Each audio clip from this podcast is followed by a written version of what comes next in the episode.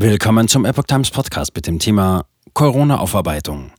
Hancock soll volle Härte der britischen Rechtsprechung zu spüren bekommen.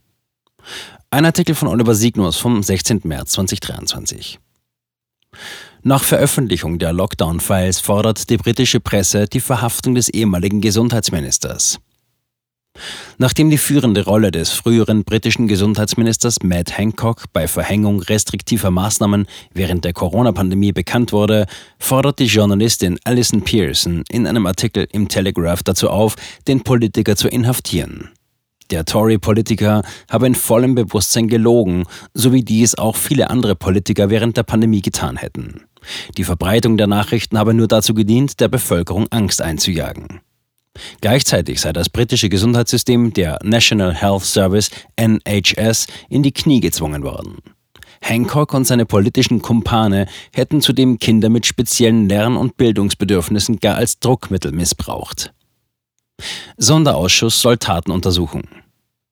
Daher hofft Pearson nun, dass Hancock sich vor einem parlamentarischen Sonderausschuss verantworten muss.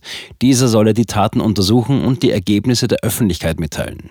Die Justiz müsse den ehemaligen Gesundheitsminister strafrechtlich zur Verantwortung ziehen. Der Politiker müsse die volle Härte der britischen Rechtsprechung zu spüren bekommen.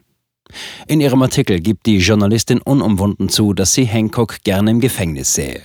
Das durch ihn verursachte Leid an der britischen Bevölkerung rechtfertige diesen Wunsch. Offenbar wollen Juristen in diesen Tagen eine ganze Reihe von Klagen auf den Weg bringen, heißt es im Telegraph weiter.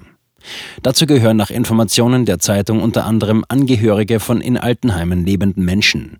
Sie hätten durch die Anordnungen Hancocks über einen längeren Zeitraum unter schwerwiegenden Einschränkungen zu leiden gehabt. Die Angehörigen bereiten Pearson zur Folge Sammelklagen vor. Hancocks Handeln ist unverzeihlich. Auf ihrem Twitter-Kanal kommentiert Pearson die Ereignisse unter anderem wie folgt. Zitat, selbst auf dem Höhepunkt des Zweiten Weltkriegs hatte sich die Regierung niemals der Propaganda bedient, um die eigene Bevölkerung in Angst und Schrecken zu versetzen. Doch dieser Typ hat es getan. Kinder setzten ihrem Leben ein Ende und die mentale Gesundheit der Bevölkerung ist dem Bach hinuntergegangen. Es ist unverzeihlich. Zitat Ende. Wie Epoch Times berichtete, hat die Journalistin Isabel Oakeshott mehr als 100.000 private WhatsApp-Nachrichten Hancocks dem Telegraph zugespielt. Sie liefern umfassenden Einblick in die interne Kommunikation der britischen Regierung während der Pandemie.